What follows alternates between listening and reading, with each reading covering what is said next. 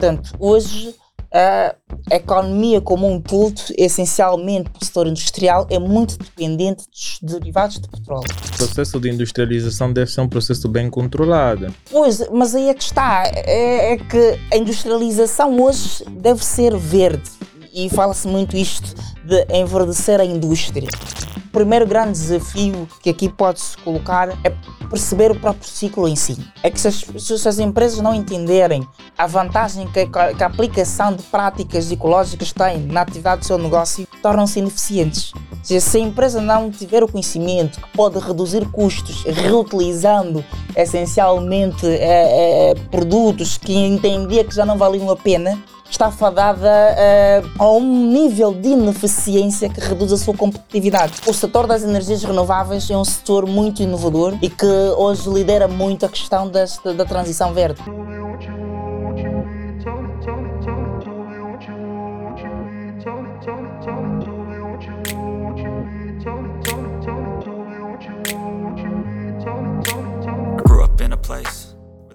E eu vamos começar mais um episódio. Hoje nós temos o prazer de conversar com um convidado que vai passar bastante conhecimento sobre economia.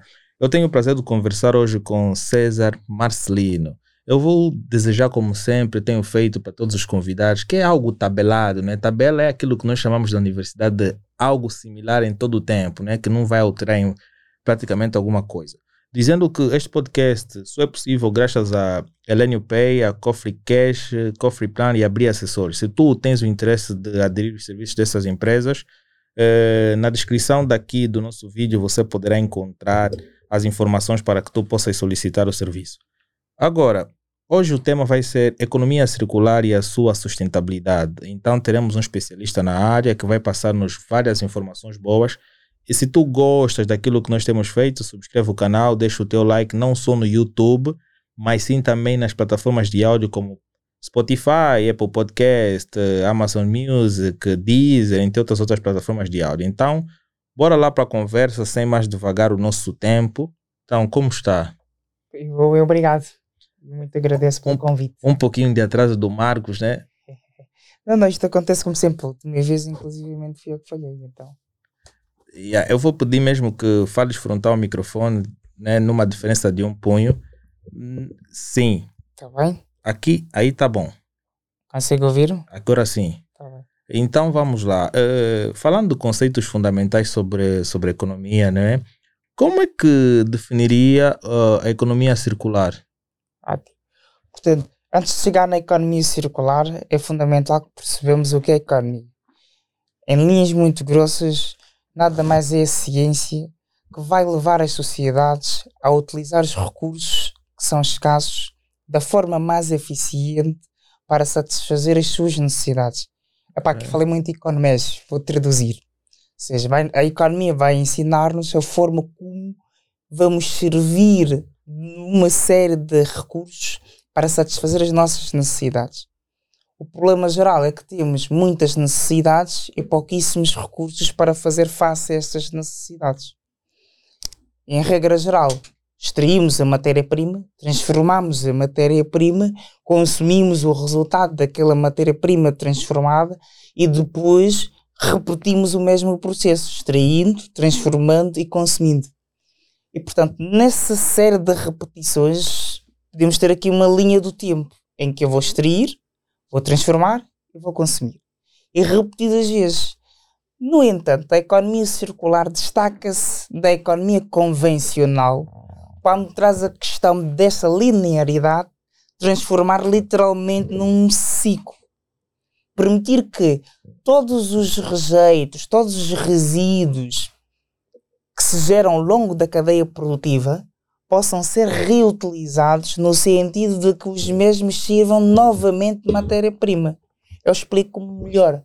É, é imaginar essencialmente o resultado de uma atividade de consumo, como por exemplo uma garrafa de plástico, após o seu consumo, o que é que eu podia fazer com ela? Deitava fora e não dava nenhuma utilidade. Claro. Esta é a economia linear, ou seja, houve a extração de todo tipo de matéria-prima necessária, produziu-se a garrafa, eu consumi dela e depois fiz-me livre dela. Okay. Na economia circular, eu vou dar uma nova utilidade a esse último produto garrafa que no meu primeiro entendimento já não tinha nenhuma utilidade. Então eu consigo reutilizar o recurso que no final do exercício já parecia não ter nenhum tipo de utilidade. Isto é economia circular. É okay. É literalmente fazer circular a matéria. Ou seja, todos os resíduos, todos os resultados que anteriormente se acreditava já não terem valor, passam a ser reaproveitados, passam a ser reutilizados. Uh, mas agora, uh, falou de uma questão bem importante, mas surgiu uma dúvida, não é? Quais seriam, não é, os princípios-chave da economia circular e como eles se relacionam com a sustentabilidade? Economia circular é literalmente sustentabilidade. Ou seja, é tentar linkar a economia à sustentabilidade, os princípios essencialmente de sustentabilidade. E a economia circular ela tem, ela tem essencialmente três princípios. No primeiro e o mais lato de todos os princípios é essencialmente a que perceber a manutenção dos recursos, ou seja, é garantir a reutilização dos mesmos, garantir a, dos mesmos, garantir a sua produção no sentido de que a cadeia seja completa. Okay. Eu vou extrair, vou utilizar e vou sempre re reutilizar. E depois é necessário que ao longo desse ciclo não se gerem resíduos, não se gerem novos recursos que vão degradar o meio ambiente, porque tão importante quanto satisfazer as necessidades das gerações presentes é não colocar em causa a possibilidade das gerações futuras de também satisfazerem as suas necessidades. E o último pilar do, da, da economia circular tem muito que ver essencialmente com as questões de revitalizar o próprio sistema, ou seja, garantir que o sistema como um todo propicie para o mercado uma série de novos bens e serviços que anteriormente não existiam e que tenham um menor custo ambiental. E eu explico melhor. Toda atividade económica, independentemente de quão característica ela seja, acaba por gerar algum impacto positivo ou negativo ao meio ambiente. Primeiro, qual é o problema disto? É problema porque é no meio ambiente que a gente encontra todos os recursos naturais necessários para satisfazer as necessidades humanas.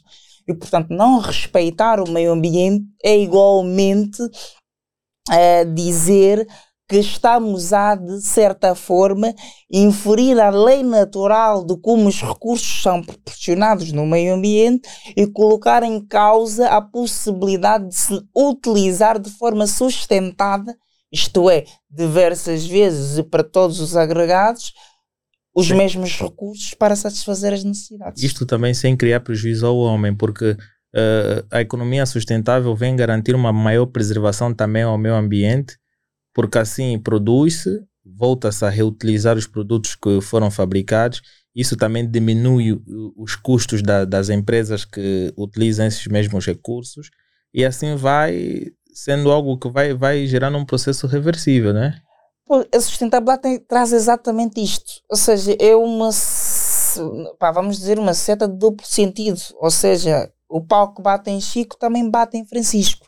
É exatamente isto. É garantir que, por um lado, a humanidade ou a sociedade, mais especificamente os agentes económicos, consigam satisfazer as suas necessidades a partir dos recursos que têm, mas na velocidade em que eles satisfazem as suas necessidades e com uh, o acesso aos recursos disponíveis, primeiro, não esgotam a velocidade natural em que estes recursos são disponibilizados pela própria natureza, consigam satisfazer as suas necessidades, não coloquem em causa a satisfação das necessidades futuras, das gerações futuras. E, portanto, sustentabilidade é exatamente garantir isto. Primeiro, que não se gere é, essa distorção entre a velocidade com que a natureza proporciona os recursos e ao mesmo tempo que não se esgota essa capacidade, esta velocidade de reposição natural das coisas, também se consiga satisfazer as necessidades presentes sem colocar em causa as necessidades futuras. E um exemplo bem claro disto é, por exemplo, aqui em Angola, em que chega um período em que é proibida a pesca de um determinado tipo de peixe no sentido de garantir a sua reprodução natural. E se for o período de reprodução, os pescadores estão impedidos de pescar aquele determinado tipo de peixe de formas a garantir a reprodução natural, ou seja, de formas a que a natureza consiga proporcionar de forma sustentada aquele recurso e só depois se garante a satisfação da necessidade do presente sem colocar em causa a satisfação futura. Mas como é que esse tipo de inspeção é feita? Como é que conseguem garantir que um determinado produto, assim como os peixes, vai estar em extinção caso o pescado seja contínuo? Existem aqui os modelos matemáticos, essencialmente. Nós em economia nós não temos, infelizmente, uma bola de cristal que podemos prever. E diferente das ciências exatas, em que eu tenho um laboratório e consigo fazer um experimento e a partir do experimento tiro inferências, nas ciências sociais, o máximo que você pode ter são modelos. Ou seja, são representações muito simplificadas da realidade. E estes modelos estocásticos, probabilísticos, preditivos, dão-nos uma aproximação daquilo que pode vir a acontecer. Por exemplo, é, vou dar aqui um exemplo mais simples. Imagina um indivíduo que ganha 100 mil kwanzas e a cada ano ele faz um filho. Portanto, não precisamos ser um gênio que passado uns 20 anos ele continuando a ganhar filhos. exatamente a mesma quantidade de salário, não tem mais dinheiro sequer para comer. Portanto, conseguimos prever isto de forma muito matemática, olhando essencialmente questões de, por exemplo, regressão linear, em que eu vou buscar relações de causa e efeito.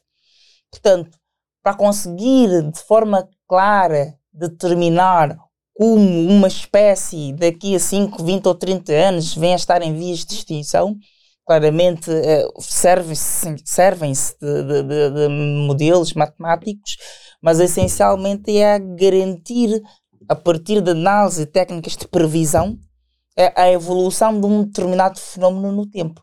Faz isso com mecanismos mais complexos, como por exemplo seres temporais, vetores autorregressivos, regressão linear, toda uma série de instrumentos matemáticos que não adianta aqui está-los a, a devagar. Ok, mas agora em termos de benefícios e vantagens, uh, quais seriam o, os benefícios econômicos da economia circular? Todos os mais necessários, os mais profundos possíveis, porque primeiro garantem a satisfação das necessidades presentes sem colocar em causa a satisfação das necessidades futuras. Segundo, garante a melhor qualidade de nível de bem-estar. Isto porque o ser humano inserido numa sociedade precisa essencialmente ter todas as infraestruturas necessárias e suficientes que garantam a satisfação das necessidades mínimas, essenciais. E para isto, essencialmente, tem que estar em comum acordo com a natureza. Hoje fala-se muito em alterações climáticas. Vemos o que é que acontece, por exemplo, no sul de Angola com as secas. Claro. Vemos o que é que acontece na Alemanha com as grandes inundações. Vemos o que é que acontece em Portugal com os grandes incêndios. Vemos o que é que acontece na Ásia com os grandes tufões. Vemos o que é que acontece em Moçambique, igualmente com, com grandes furacões. Idem para os Estados Unidos. É que se o ser humano não respeitar a natureza, não há forma sequer de garantir uh, a continuidade da espécie humana. Tanto é que hoje uh, já se discute muito, quer a nível de economia, quer a nível de política, uh, políticas, medidas, ações que visem respeitar essencialmente o ambiente, pois entendemos que se os seres humanos não respeitarem primeiro a velocidade com que o meio ambiente lhe proporciona um recurso e segundo, não reduzirem o seu efeito negativo sobre o meio ambiente envolvente, a espécie humana está condenada. Portanto, a economia circular garante a continuidade da espécie humana. Mas como é que esse impacto ambiental, é, como é que a economia tem contribuído bastante para o impacto ambiental? Quais são as políticas que são criadas para que não é surta efeito e, a, e, a, e o meio ambiente esteja sempre em bom estado. Vou, vou, dar o exemplo que está hoje à mesa de todo mundo e muito discute: as alterações climáticas, essencialmente os combustíveis fósseis. Portanto, hoje a economia como um todo, essencialmente para o setor industrial, é muito dependente dos derivados de petróleo. E, portanto, no âmbito da sua utilização, liberam uh, essencialmente gases de efeito estufa, dióxido de carbono essencialmente. E estes gases, quando pós, uh, emitidos para a atmosfera, corroem a camada do ozono. E com isto permite a entrada de, de, de raios ultravioleta, por exemplo. Mas qual é o problema de tudo isto? Podias perguntar. Essencialmente, o primeiro problema tem que ver com o aquecimento global. Mas qual é o problema do, do, do, da, da, da, do planeta aquecer? Temos, por exemplo, que acontece muito na América Latina, a questão do El Niño. Ou seja, em que se a temperatura do mar aquecer de forma descontrolada, a precipitação da água, que é o ciclo a partir do qual a água evapora-se, vai para a atmosfera, depois condensa e cai em forma de chuva, é mais intenso. Portanto, águas mais quentes significam num futuro essencialmente chuvas mais fortes. Chuvas mais fortes significam essencialmente inundações, perdas e diminuição do nível de bem-estar. Toda a infraestrutura inicialmente construída depois vai para a vida, no sentido de que não se acautelou essencialmente as questões das alterações climáticas. Vemos, por exemplo, o que é que acontece na Índia e na China, especialmente na China, que é o, o pulmão essencialmente industrial do planeta, em que em algumas regiões a qualidade da área é tão péssima que em alguns casos aconselham-se as pessoas a não irem para, para, para as ruas sem a utilização, por exemplo, de máscaras, de máscaras. faciais. Uh, o surgimento de doenças uh, respiratórias. Portanto, surgem aqui uma série de, de constrangimentos que obrigam os governos a tomar medidas necessárias e suficientes para corrigir isso. O processo de industrialização deve ser um processo bem controlado. Pois, mas aí é que está. É, é que a industrialização hoje deve ser verde. E, fala-se muito isto de enverdecer a indústria. No entanto, sinceramente, e falo na primeira pessoa com a minha humilde opinião, e vale o que vale, a minha opinião, ainda não descobrimos esta matriz mágica que nos garanta manter os mesmos níveis de consumo energético com meios de, de energia mais renováveis e mais limpas. Sim, é necessário fazermos a transição uh, ecológica, a transição dos combustíveis fósseis para energias mais limpas, utilizarmos, por exemplo, carros elétricos, painéis fotovoltaicos, painéis solares, uh, energia eólica hidráulica. Uh, mas a quantidade de energia que hoje se demanda não é suficiente, e a produção igualmente que se tem não é suficiente, ou seja, existe uma grande quantidade de procura por é combustíveis fósseis, essencialmente quantidade de energia, e os combustíveis fósseis ainda são uma forma muito barata de garantir a existência da oferta para satisfazer essa necessidade de, de energia, que tentar substituí-la imediatamente, como alega o Greenpeace, como alega, por exemplo, o, o, o movimento é, é, é, Cestas Verdes e, e, e, toda uma série de ativismos que para mais para menos fazem sim e têm todo o direito de manifestar-se no sentido de garantir a maior qualidade do ambiente. Mas ainda não descobrimos isto, ou seja, não é uma coisa que num estalar dedos se consiga. É como se ele pudesse dizer o seguinte: olha, vamos acabar com a pobreza em Angola amanhã. Está bem, é interessante que, uh, erradicarmos a pobreza, mas será que amanhã chegamos lá, temos recursos necessários suficientes para lá chegar? É igualmente para, para as questões da, da, da economia sustentável, economia verde, a transição energética. Os governos estão a tentar, por exemplo, em Angola nós temos o Código dos Benefícios Fiscais, que traz uma série de avanços no que tem que ver com incentivos às empresas a adotarem políticas mais verdes. Por exemplo, comprar um carro elétrico em Angola, você goza de incentivos fiscais, utilizar painéis fotovoltaicos, vulgos painéis solares, no âmbito da produção de energia elétrica na sua uh, empresa, goza de, de, de, reduções de impostos. Portanto, temos aí umas séries de, de avanços, mas não é ainda popular. Sais para Angola e pá, podes contar nos dedos quantos painéis solares vais conseguir ver numa casa, por exemplo. Hoje já vemos alguns carros elétricos, mas os carros movidos a gasolina e a gasóleo ainda são a esmagadora maioria.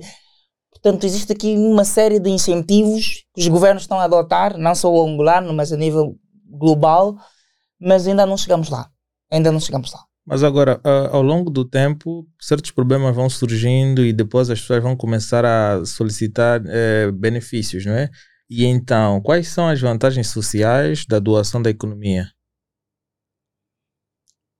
Olha, as doações fazem sempre necessárias. E elas são um mecanismo de financiamento de todo e qualquer Estado. E elas normalmente surgem quando os Estados, por via da sua arrecadação natural, não conseguem uh, volume suficiente para satisfazer as suas necessidades. Eu explico melhor.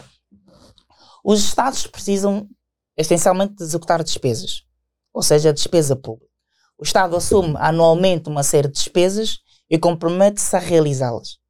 No entanto, é, deverá procurar todas as formas necessárias e possíveis para financiar aquelas despesas. Ou seja, o Estado garante que todo e qualquer angolano tenha direito à saúde pública, possa ir a um hospital e ser tratado. O Estado, não estou a dizer a qualidade, nem estou a discutir aqui a qualidade. Estou apenas a dizer que o Estado garante isto. Igualmente para a escola, igualmente para o transporte público, igualmente para a segurança pública. Mas tudo isto requer custos. Alguém precisa pagar por eles. E a primeira forma clássica dos Estados financiarem estas despesas é através da recolha de impostos. Mas nem sempre a quantidade de impostos recolhido é suficiente para pagar todas essas despesas assumidas. Então os Estados recorrem a outras formas de, de, de financiamento. Podem endividar-se, podem produzir mais moeda. Não estou aqui a dizer qual é a melhor forma, porque entre, entre os economistas é muito difícil de chegar a uma conclusão. E podem em situações uh, muito específicas, receber doações. Vimos, por exemplo, o que aconteceu no, no, no, no Afeganistão, uh, quando uh, o governo Bush, na altura, invadiu e depois tomou conta. Vimos depois o que aconteceu até no, no próprio Líbano, muito recentemente, quando houve uma explosão no porto de Beirute. vimos o que acontece, o que aconteceu em Marrocos recentemente com o terremoto em Marrakech em que os governos uh, unem-se, solidarizam-se e fazem doações no sentido de garantir que os governos tenham a capacidade financeira de financiar, passa a redundância, uh, as despesas inicialmente assumidas. Normalmente, as doações são resultado de um evento catastrófico em que os governos precisam imediatamente resolver a solução mas infelizmente não gozam de recursos necessários e suficientes para fazê-los. E, portanto, as doações são extremamente importantes no sentido de rapidamente se corrigir ou acudir a uma necessidade pontual. É uma justificação bem, bem, bem dada. Mas em termos de desafios e barreiras, eh, quais são os desafios comuns que as empresas enfrentam ao adotar práticas de economia circular? O primeiro grande desafio que aqui pode-se colocar é perceber o próprio ciclo em si. É que se as, se as empresas não entenderem a vantagem que a, que a, aplicação de práticas ecológicas tem na atividade do seu negócio, tornam-se ineficientes. Seja, se a empresa não tiver o conhecimento que pode reduzir custos reutilizando essencialmente é, é, produtos que entendia que já não valiam a pena, está fadada uh, a um nível de ineficiência que reduz a sua competitividade. Eu vou dar um exemplo muito simples. Por exemplo, régimes de papel. Faz sentido hoje, em pleno século XXI, com a, com a digitalização das coisas, estarmos a imprimir em papel? Será que faz sentido eu ter, por exemplo, um documento que podia mandar via e-mail e fazer um print? Já imaginou quantas empresas gastam essencialmente em comprar resmas de papel quando num e-mail podiam resolver isso? Você já tira aqui essa questão da, da, da, do custo. Portanto, igualmente para, por exemplo, eletricidade. Ter uma lâmpada de luz amarela e ter uma lâmpada de luz branca. Hoje em Angola já começamos a falar em contas pré-pago, em que você vai pagar a sua conta de eletricidade a partir da quantidade de energia que você vai consumir. Portanto, utilizar uma lâmpada de luz amarela custa mais do que uma de luz branca. No é. final do dia isto já conta. Portanto, será que faz sentido é, em Angola, é, clima tropical e quente, é, em que temos visibilidade da luz do sol para mais para menos a partir das 6, 7 da manhã, ter as lâmpadas acesas desde as 7 até as 17?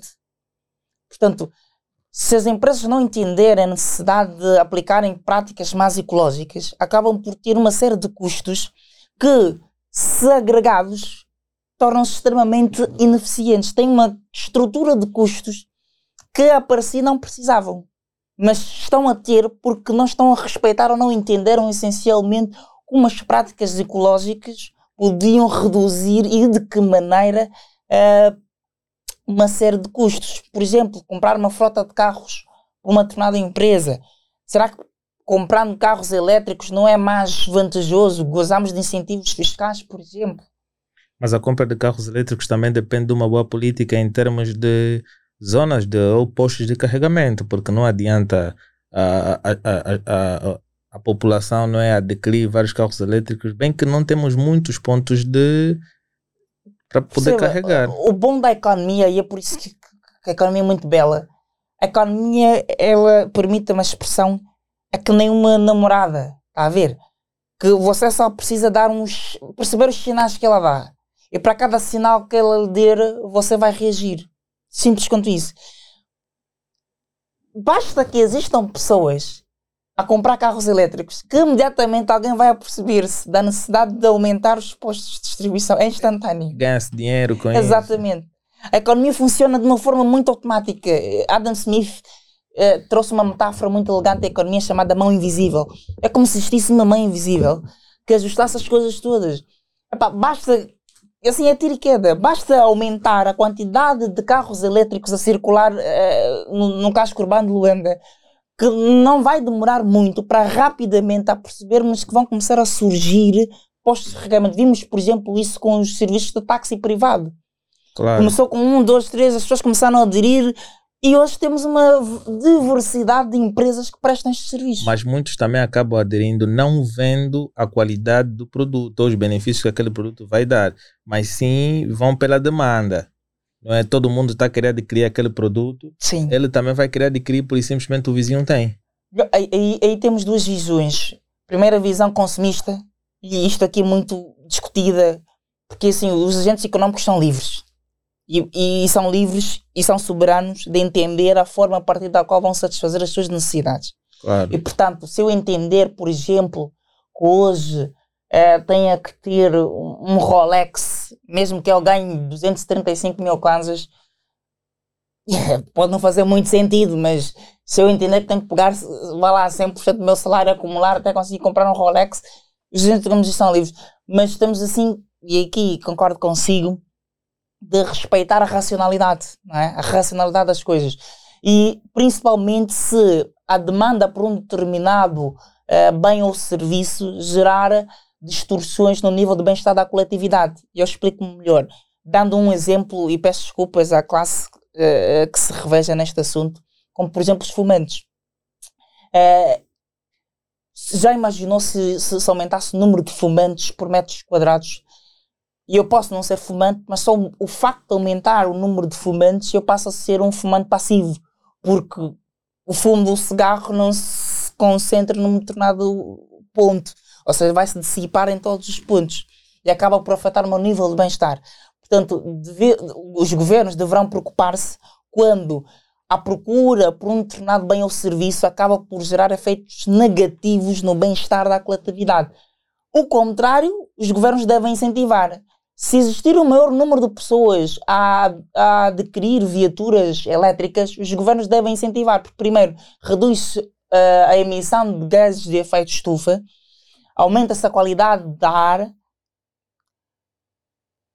até inclusivamente a poluição sonora, porque os carros elétricos são assim fantasticamente silenciosos e portanto é, se a adoção de uma determinada política ou o movimento de um segmento de mercado gerar efeitos positivos como são os da economia circular, os governos devem massificar a sua adesão.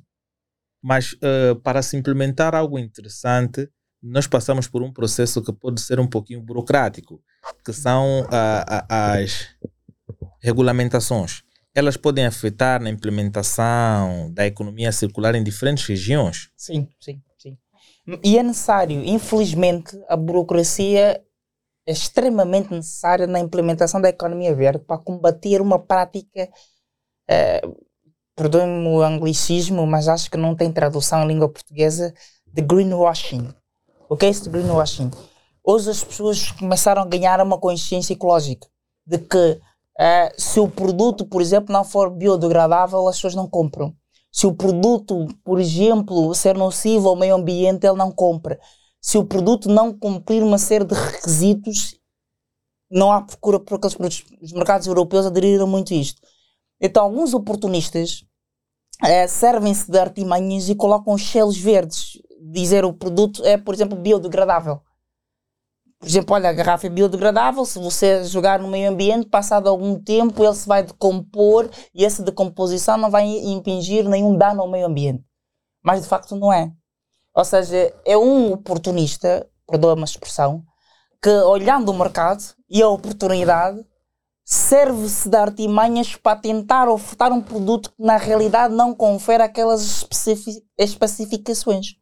Okay. Portanto, para combater isto, os governos devem criar regras claras de Eu vou pedir que tu catalogar. não, re- empurres para, para frente. Ok, Tá bem? agora sim. É, portanto, como dizia, os governos devem criar regras claras no sentido de diferenciar um produto, por exemplo, que é ecológico que não é ecológico. Por exemplo, dizer que esta garrafa é biodegradável, quem vai de facto a testar? Portanto, deverá existir um órgão público que vai, eh, eh, de certa forma, elencar uma série de, de, de, de Testes, pretextos, assim chamemos, ou, ou de várias análises, a né? serem exatamente verificados e se verificados de facto aí a testar. Portanto, a burocracia que às vezes sente-se muito nisto. E é, às vezes é necessária, porque se não houver, depois começamos a questionar se o produto é ou não eh, verde, se o produto é ou não biodegradável, se o produto gera ou não gera efeitos negativos ao, ao meio ambiente. Mas os nossos consumidores, quando vão ao supermercado ou qualquer loja em questão, eles não veem muito pelo se o produto é bem. Isto já é consciência ecológica. Infelizmente em África ainda não tomamos esta consciência, mas na Europa já é facto. Por exemplo, inclusivamente, eh, vou, vou desconversar para conversar. Existe até um- um- uma espécie de, não digo de seita, mas crença. Temos os veganos e os veganos, por exemplo, em que são pessoas que ou não comem produtos eh, de origem animal ou exclusivamente não vão consumir qualquer tipo de produto eh, e ou bem ao serviço que na sua cadeia de produção se for um animal eh, e epá, é um mercado muito específico com regras muito claras. Portanto para a África temos muitos problemas infelizmente que dizer se o produto é ou não é biodegradável às vezes não importa muito. Mas faz toda a diferença se olharmos para os números eh, e para as projeções que quer o Banco Mundial, quer o Fundo Monetário Internacional fazem.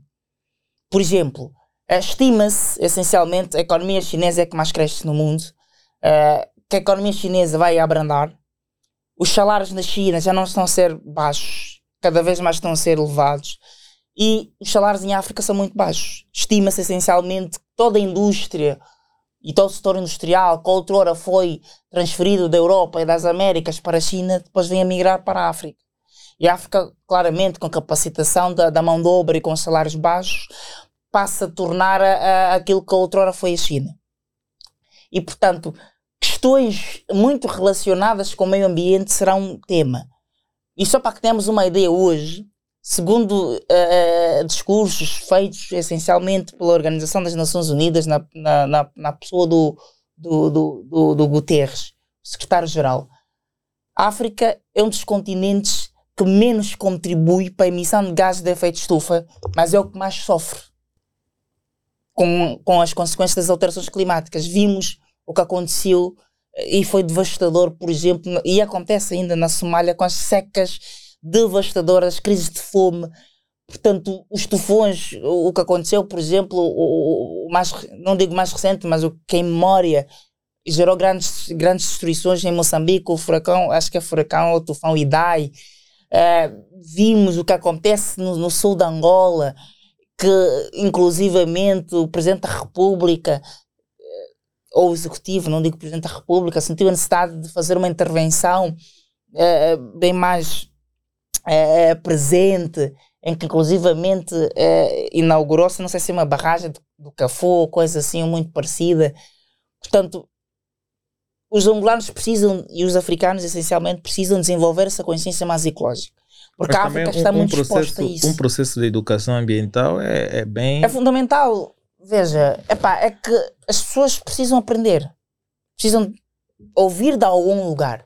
E o local mais propício para isso são as escolas, essencialmente.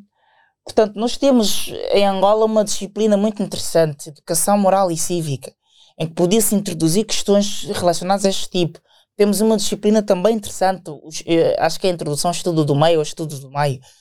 Também se pode introduzir essas questões. Mas educação moral e cívica aqui em Angola, o que se fala é outra coisa. É uma coisa que não tem nada a ver com, com questões ambientais ou tudo mais. Se calhar, uh, educação ao meio ambiente. Não, até, até também ensina-se. Até também ensina-se. É que se, se, se lermos bem os manuais, fala-se questões deste, desta natureza.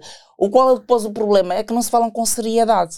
Por exemplo, vou dar aqui, passa a redundância, o exemplo que acontece na Europa, em que os estudantes, em Portugal especificamente, às sextas-feiras, escusam-se de ir à escola para manifestarem-se em favor do clima. É uma grande ativista e de grande renome, a Greta Thunberg, sueca, que parou de estudar e tornou-se uma ativista pelo clima e ganhou um protagonismo tal que é convidada inclusivamente para discursar na, na, pronto, nas conferências da ONU, por exemplo, nas conferências sobre o clima, por exemplo. Portanto, é uma coisa que não é de hoje para amanhã, mas com o tempo as pessoas precisam desenvolver, principalmente os africanos, os angolanos em particular. Temos que ter essa questão de solidariedade. O que acontece no sul de Angola é gritante, devia preocupar todos os angolanos. Portanto, são coisas que acontecem porque as pessoas não estão a tomar as medidas necessárias e suficientes para evitar, porque é evitável. Pronto, não digo que seja evitável todo, é um, é um fenómeno natural, mas podemos reduzir o, o seu impacto, não precisa ser tão severo. E as pessoas podem, com ações mínimas, fazer mais. Por exemplo, é, é algo que em algumas escolas, em alguns colégios, e em Angola até se tentou implementar, e eu, eu tive e tenho memória de já ter visto isto em Angola, por exemplo, é a recolha seletiva de lixo, em que você tem num, num, num, num balde em que só pode colocar plástico, noutro uh, biodegradáveis, noutro metal. Epá, são coisas que com o tempo precisamos fazer e se, se, se as pessoas entenderem a necessidade urgente de se fazer isto, mudamos. Não num minuto, mas, mas quizá numa década, num, numa geração, mudamos. Uau! Então, setores e indústrias. Eh, em quais setores e indústrias a economia circular é mais é, prevalente? Olha, essencialmente na questão, por incrível que pareça, no setor petrolífero. O setor petrolífero que, que muito polui, mas também é o que muito investe em questões ambientais. É uma, aquela coisa de pagar pelos seus pecados, é que nem uma indulgência, chamemos, não é? É aquela tão poluidora, entre aspas, que depois acaba por ser tão, tão criticado pelas, pelos mídias que muito liberam recursos para financiar projetos verdes. Mas essencialmente, qual é o setor da economia que aplica? Isto é relativo, porque todos os setores podem aplicar, desde a agricultura, por exemplo, em, por exemplo, eh, utilizar práticas eh, menos agressivas ao ambiente. Eh, eu não sei bem, mas eu, eu já estive no AMBO, mas lá é, é, é prática para lavrar a terra e incendiar o campo aquilo tem consequências terríveis para o meio ambiente, para a qualidade do solo. Ou seja, ela ao invés de, de, de, de acho que o termo, não sei se o termo exato seja este, mas acho que é lavrar, peço desculpas à minha ignorância, mas para tirar a vegetação que não presta e colocar depois as sementeiras todas, é preciso se livrar daquilo, pá, não tenho tempo para tal disposição, vai incendiar o campo todo. Mas aquilo poderia ser usado num processo de reciclagem e, e, e poderia ser usado como adubo. Está a ver? Eh, são coisas que podem ser feitas, mas em alguns casos não se fazem, mas noutros também já se fazem e se podem aplicar no setor da indústria, essencialmente eh, a reutilização. Hoje se fala muito os três R's, é, essencialmente na questão de, de, de reduzir, reutilizar e reciclar.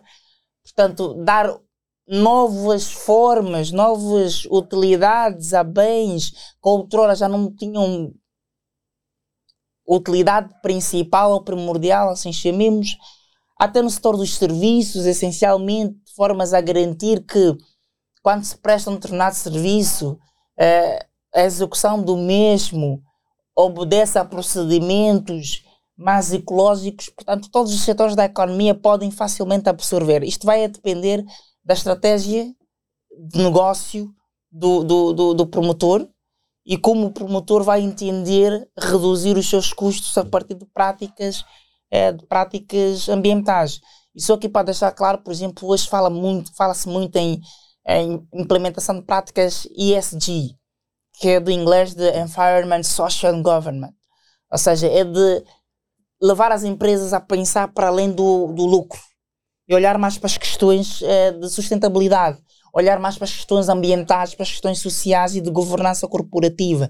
Hoje, por exemplo, é, a, Organização das Nações Unidas já libera fundos o Banco Central Europeu já libera fundos no sentido de que somente empresas que cumpram critérios voltados à, à, proteção ao ambiente, à política de responsabilidade social e, e, e estruturas de governança corporativa estão acessíveis àqueles fundos. Ou seja, se a empresa tiver uma política nociva ao meio ambiente, não está habilitada a, a concorrer para aqueles fundos. E os fundos europeus, existem muitos chamados fundos verdes, financiam uma série de empresas que adotam estas políticas. Portanto, aqui é, é, um, é uma série de oportunidades que diversas empresas dos mais distintos setores da atividade económica podem abraçar e com incentivos financeiros, políticos, eh, fiscais, económicos, de todas as formas. Mas agora, quais são não é, as empresas notáveis que estão liderando a transição para essa economia?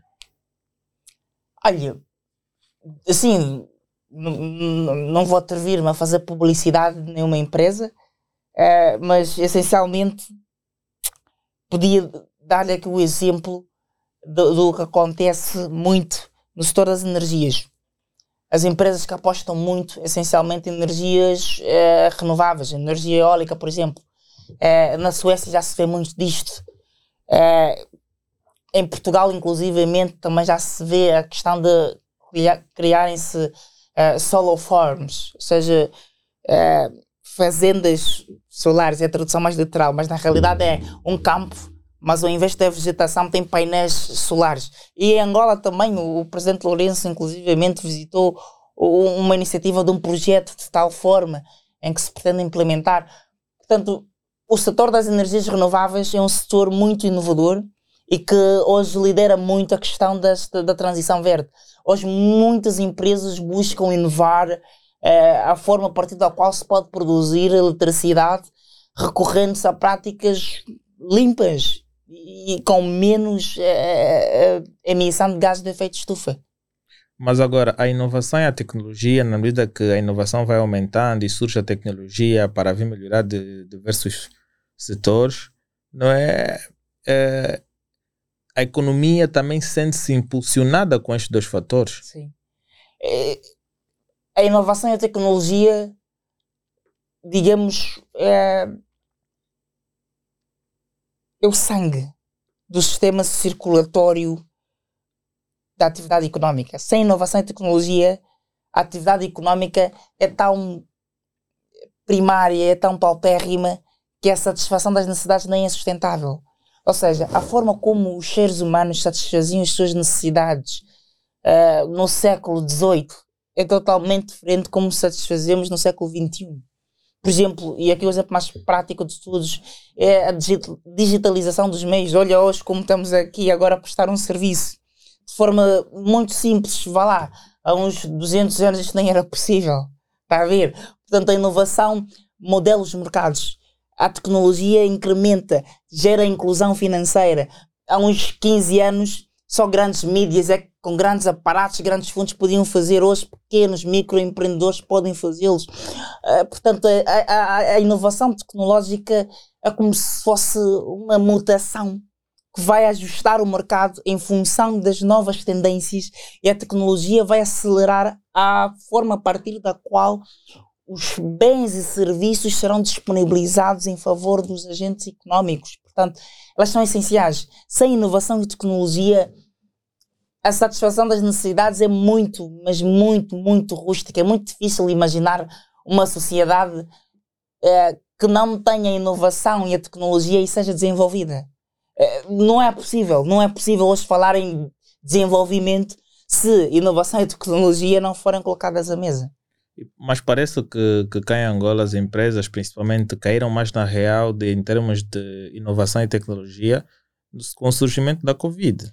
Sim, é que a Covid repaginou ou trouxe uma nova roupagem a todo o sistema de negócio. É que não, foi uma questão, o anterior já existia. Questionávamos se podíamos ou não podíamos fazer. Mas depois da Covid não tínhamos opção. Ou seja, era quando vamos fazer.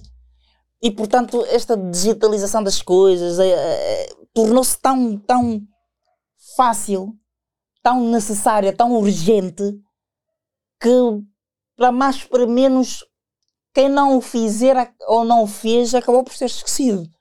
Portanto, existem males que vêm para bem. E com todo o pesar a quem muito ressentiu-se pela pandemia de Covid, mas ela repaginou toda a estrutura de negócios. Anteriormente, por exemplo, pensava-se que só se podia produzir dentro de uma organização, estando a cumprir as oito horas eh, de trabalho, de segunda a sexta ou até o sábado. Hoje, por exemplo, em Portugal temos muitos famosos nómadas digitais, que ele trabalha, por exemplo, numa grande startup no Silicon Valley, nos Estados Unidos, mas está a viver em Portugal.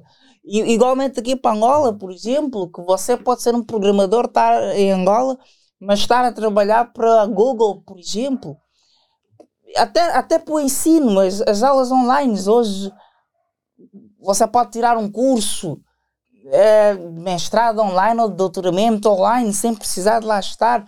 Portanto, a internet das coisas, a tecnologia, a inovação, para rapidamente se proliferaram e de que maneira que já não é possível perguntar se podemos voltar para trás. Ou seja, epá, é, é o fluxo do rio, já não voltamos para onde estamos a sair, só vamos para frente.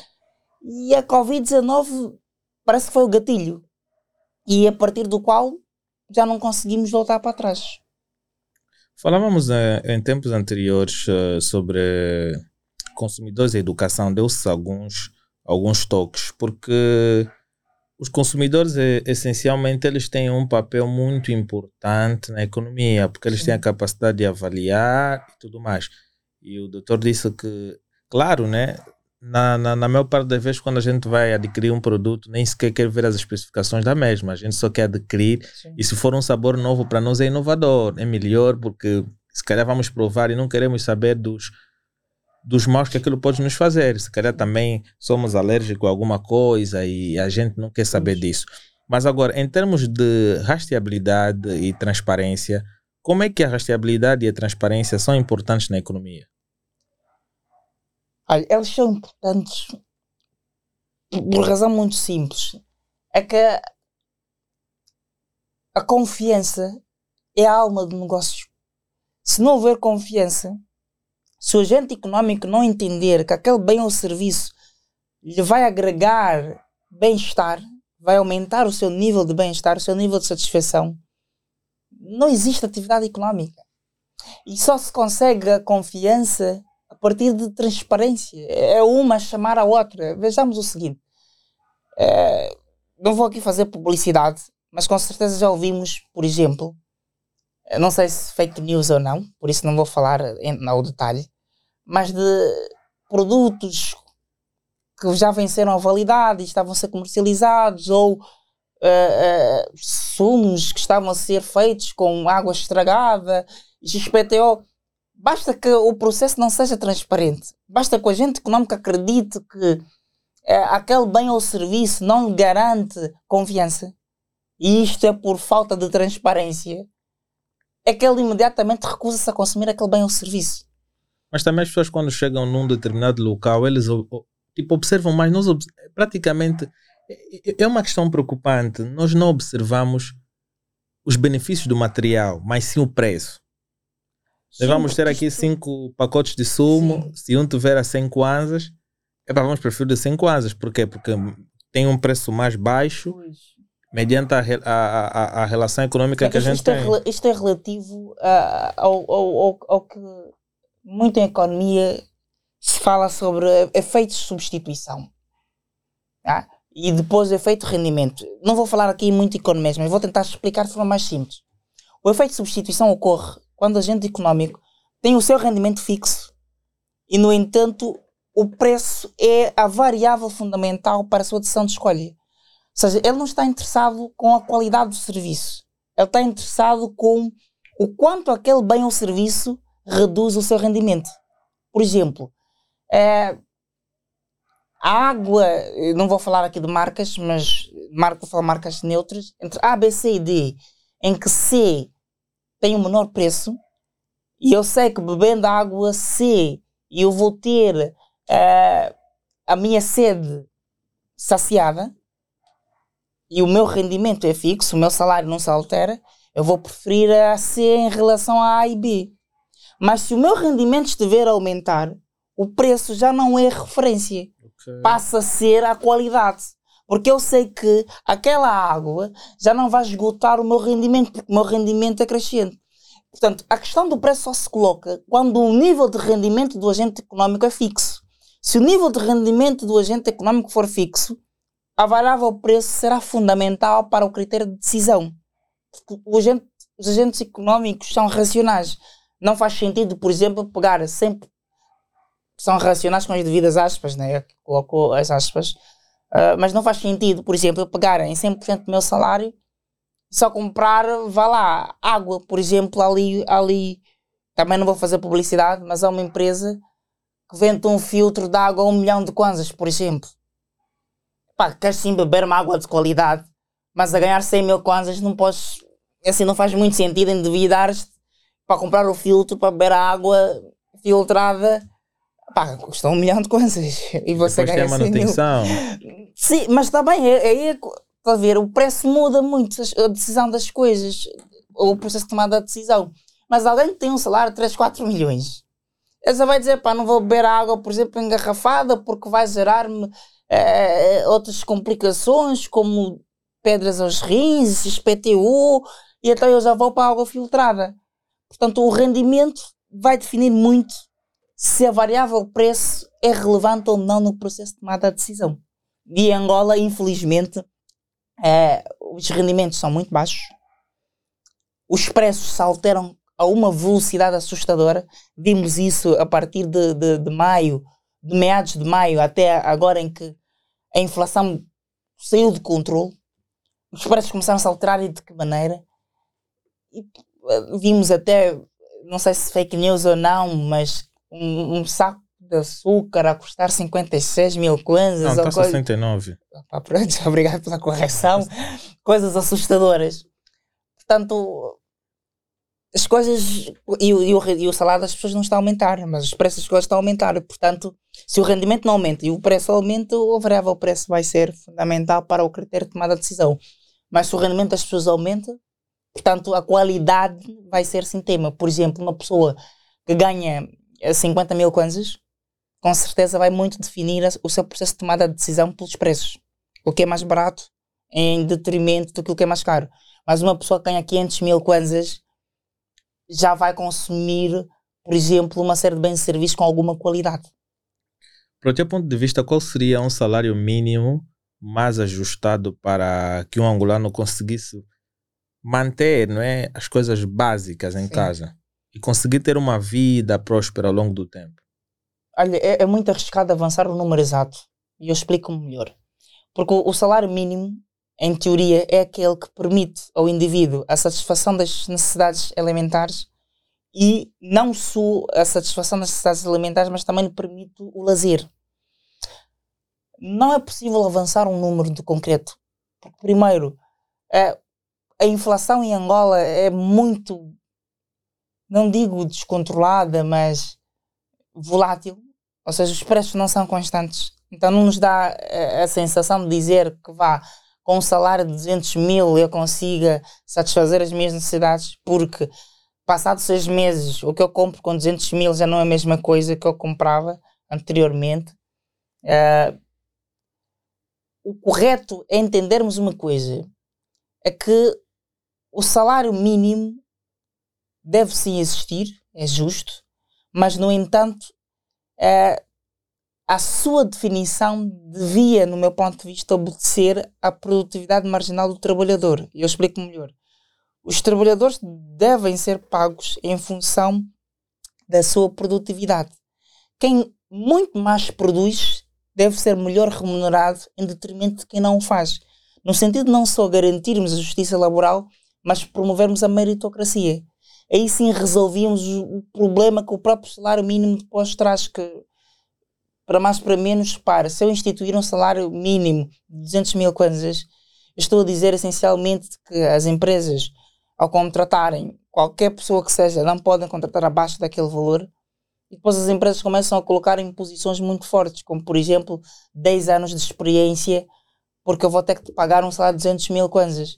E ele que terminou, coitado, da universidade ontem, não tem 10 anos de experiência, então o desemprego juvenil essencialmente é muito forte. Portanto, o salário mínimo é perigoso quando definido de forma arbitrária.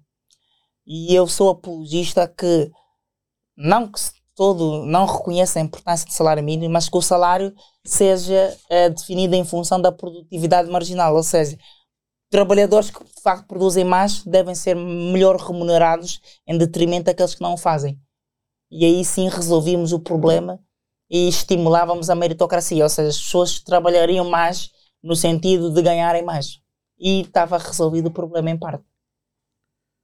Uau, mas as colaborações e parcerias não é, também fazem com que isto tenha, tenha mais impacto. Por exemplo, uma colaboração privada estatal, não é, em que vai se analisar, um, vai se fazer um melhor ajuste, né? Por exemplo, é como tu disseste que toda, toda ação tem uma reação, né? Na medida que se pensa em um determinado valor, os economistas vão analisar, olha, nós queremos chegar até aqui, mas para chegar até aqui as empresas precisam fazer isto, mas quais são esses benefícios que vão fazer elas chegarem até aqui? Se calhar diminuir os impostos, Sim entre outros benefícios, as taxas aduaneiras e tudo mais. Então, facilitando elas, as empresas também, se calhar, vão conseguir gerar aquela receita. Sim. Porque há, há muita gente que a questão mesmo de preço, pá. É, é, é, é a velha questão do, do bom ambiente de negócios. A questão, a questão é, é a seguinte: uh, sem um bom ambiente de negócios, no final do dia, quem perde é o consumidor final é, é uma equação muito simples. É que o, o vendedor nunca perde, entre aspas, nunca perde. É que ele, independentemente da quantidade de custos que ele tiver, ele vai repassar no final do dia para o consumidor final. E os governos têm a obrigação de garantir que exista toda uma estabilidade necessária que desestimule essa transferência de custos. Eu explico melhor e falou e aquilo em aspectos muito interessantes, como por exemplo incentivos fiscais. É, funcionam bem, mas não é a solução de tudo, é, porque para mais para menos não basta reduzir os impostos. Por exemplo, é, se constituirmos uma empresa no Quanto Cubão, pagamos menos imposto constituirmos a mesma empresa em Luanda. E, inclusivamente já se fez uma distribuição, uh, digamos, aduaneira da, da, da Angola, em que estão identificadas zonas específicas, em que as mesmas, se receberem investimento, gozam de uma série de benefícios fiscais, mas ainda se não vemos uma migração direta de, de investimentos. Isto porque depois faltam infraestruturas de apoio, por exemplo, não basta reduzir uh, os impostos, basta que também lá exista eletricidade, por exemplo, é, que existam vias de comunicação, que exista segurança, que exista capa pessoal capacitado para, para executar aquela, aquela produção. Então existe aqui uma série de, de, de, de condições que os governos devem proporcionar para garantir essa estabilidade. E uma vez garantida essa estabilidade, aí sim já se justifica uma maior fiscalização na política de preços das empresas. Não estou a dizer que os governos vão definir no lápis o, o preço, mas, por exemplo, fiscalizar melhor as questões de especulação, porque muita inflação em Angola nem é por causa do, do custo do, do da matéria-prima, por exemplo, e eu explico melhor. É, às vezes, uh, os alimentos não custam tão caro porque o, o, custo da importação foi caro. E isso às vezes tem que ver com a especulação. Ele simplesmente acredita que o preço daquele bem vai valer mais no futuro e ele decide não vender hoje para vender amanhã. Vemos muito isto por exemplo, nunca acontece com bacalhau. O preço do bacalhau no, no, no, no Estamos a chegar à fase do bacalhau. Há quem, há quem não vai ter o bacalhau em casa. Pois, e, às vezes não é porque de facto custa muito. Às vezes, às vezes sim, custa muito porque aumenta essa procura. Mas é que depois ele, por exemplo, começa a comprar hoje o bacalhau porque ele sabe que em dezembro vai custar muito mais caro e ele começa a armazená-lo, armazená-lo e depois vende de forma, de forma é, muito especulada. Houve até casos e, e, e, e Eu já de, de caso de bacalhau pública. de 200 mil. Pois, não, até de denúncia pública dou, dou aqui o exemplo de que o SIC uh, encerrou um estabelecimento que ele comprava uh, produtos alimentares a partir da reserva estratégica alimentar, num determinado preço, não, não recordo-me aqui os números, mas vou aqui hipotetizar, a 10, por exemplo, e vendia depois a 110. É um caso real, caso real. E o SIC interveio e, e encerrou.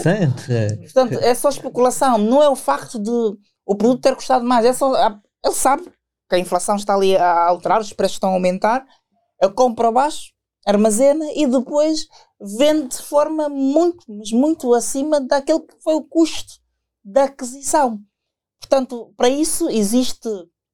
É, é, é, agora não me ocorre aqui o, o, nome corretamente, mas é a inspeção do Estado, ANESA, obrigado, que é a Agência Nacional de Inspeção Alimentar. Não sei se disse bem o nome, mas pronto, é a ANESA faz, faz essa inspeção no sentido de garantir que os preços que estão a ser comercializados de facto conferem justiça e não está a haver aqui especulação, especulação é crime, é, é, é, é não é um ato que não abona o sistema económico nacional e que deve ser combatido de todas as formas porque não, não gera benefícios senão para a ganância do produtor. Em termos de dicas finais, o que é que gostaria de deixar para, para todo qualquer comerciante, para todo qualquer consumidor angolano ou estrangeiro e não Exato. só? As empresas em Angola ainda são muito ineficientes, têm estrutura de custos elevadíssimas porque não estão a adotar práticas ecológicas. Por exemplo, a simples substituição do papel numa instituição muda muito. Por exemplo, não vou aqui fazer publicidade, hoje na minha instituição quase não utilizamos papel. Via digital um e-mail resolve muita coisa. Mas a, a, existência de vários materiais, por exemplo, tecnológico, computador, tem a, a, a, questão de aquecimento, não contribui também para a questão do aquecimento global? Ou o impacto de um, de um material eletrônico tem menos em relação à, à produção de papel? São duas espécies duas medidas, mas para, por exemplo, utilizando computadores, uh, os famosos laptops ou os portáteis, por exemplo, que acumulam inclusivamente energia, acabam por trazer mais vantagem do que, por exemplo, o, o, o convencional, acho que é desk, desktop ou coisa assim, o de mesa, em que ele tem que estar 100% ligado à corrente elétrica, por exemplo. É, pronto, nem, nem tudo é uma solução perfeita, mas ainda assim é um avanço que substitui o papel, por exemplo. Uh, não tenho aqui números exatos, mas a quantidade de árvores que se precisa deitar abaixo para produzir papel e que depois não serve para nada do que senão um rebicho qualquer com num computador conseguimos eliminar isto. Portanto, mais vale usar as é, tecnologias. Existem mais vantagens do que desvantagens. Portanto, eu acho que a, a transição digital é urgente e tal como aconteceu com a pandemia de Covid-19, em que entendemos que a presença às vezes não é necessária, vamos hoje nos aperceber que existem alguns uh, aspectos materiais de consumíveis de escritório que hoje entendemos serem essenciais que já não fazem sentido. Basta olharmos, por exemplo, há uns 20 anos, o que é que se precisava ter num escritório que hoje temos todos num computador. E, portanto, temos que adotar as novas tecnologias. Não precisamos ter medo das novas tecnologias. Elas estão ali para ajudar e as empresas devem adaptar-se às novas tecnologias, é algo que as empresas angolanas infelizmente ainda não, não fazem e portanto devem acelerar que os custos de ineficiência reduzem drasticamente quando adotamos políticas e práticas mais ecológicas. Uau, eu, eu nesse episódio aprendi bastante, como todos vocês sabem. Eu gosto de discutir temas porque sinto que temas como este poderão contribuir para melhor conhecimento para a sociedade em geral. Se tu gostas dos nossos episódios, deixa o teu like, subscreva o canal, não só cá no YouTube, mas sim também faça a questão de fazer o seguinte: subscreveste ao YouTube, vá também ao Spotify ou ao Podbean, subscreva-nos também lá. Por quê? Porque no YouTube tu podes acompanhar o, o efeito audiovisual e no Podbean tu podes ouvir os áudios. Por quê? Porque o nosso episódio tem exclusividade inicial de sair primeiro em formato áudio e depois ele sai em exclusivo em vídeo, dois ou três dias depois. Depende do Marcos, né? Se ele estiver bem disposto, ele vai disponibilizar. Continuem a dar a força que vocês têm dado no TikTok do Marcos. Se têm o interesse de acompanhar trechos ao vivo daquilo que acontece aqui, vocês podem ir ao TikTok do Marcos Antônio, ou seja, Delfim, eu não sei se é Delfim. É Delfim quê? Ah, Delfim Marcos Antônio. Vão para lá, vocês vão ver aí uma cara assim estranha. E é mesmo por ele. Se querem também ter outros acessos, vão para o Facebook ou para a página da Who Talks, tanto no Facebook, tanto no Instagram. E vocês vão ter aquele contato. Eu vou agradecer aqui. Eu aprendi bastante não é? Eu acho que esse é o terceiro ou quarto. Epa, é muito episódio interessante que eu aprendo aqui. E, e o Ismael Vunda está de parabéns. Sempre a representar. Ismael Vunda, muito obrigado por passar o link, né? Porque aqui em Angola é assim, para tu conseguires algo, tens que passar o link, para te passarem uma base, tu tens aqui o convidado. Mas acredito que não é a primeira vez que cá vem, nós vamos pedir várias vezes, não é? Espero que o nosso convite seja aceito para claro, que possa claro. fazer parte. Da próxima vez vamos permanecer mais atentos. O Marcos já não vai chegar tarde. Aí é o Mookie West, é, Claudio Jackson, ele que agora fez uma nova atualização no Facebook, né?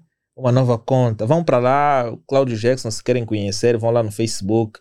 Para vocês que têm essa curiosidade, que usam redes sociais, vão para lá e subscrevam o canal, sabendo que esse podcast só é possível graças a três empresas como Elenio Pay, Coffee Cash e Abrir Acessores. Eu vou desejar um boa noite para todos vocês e um até já.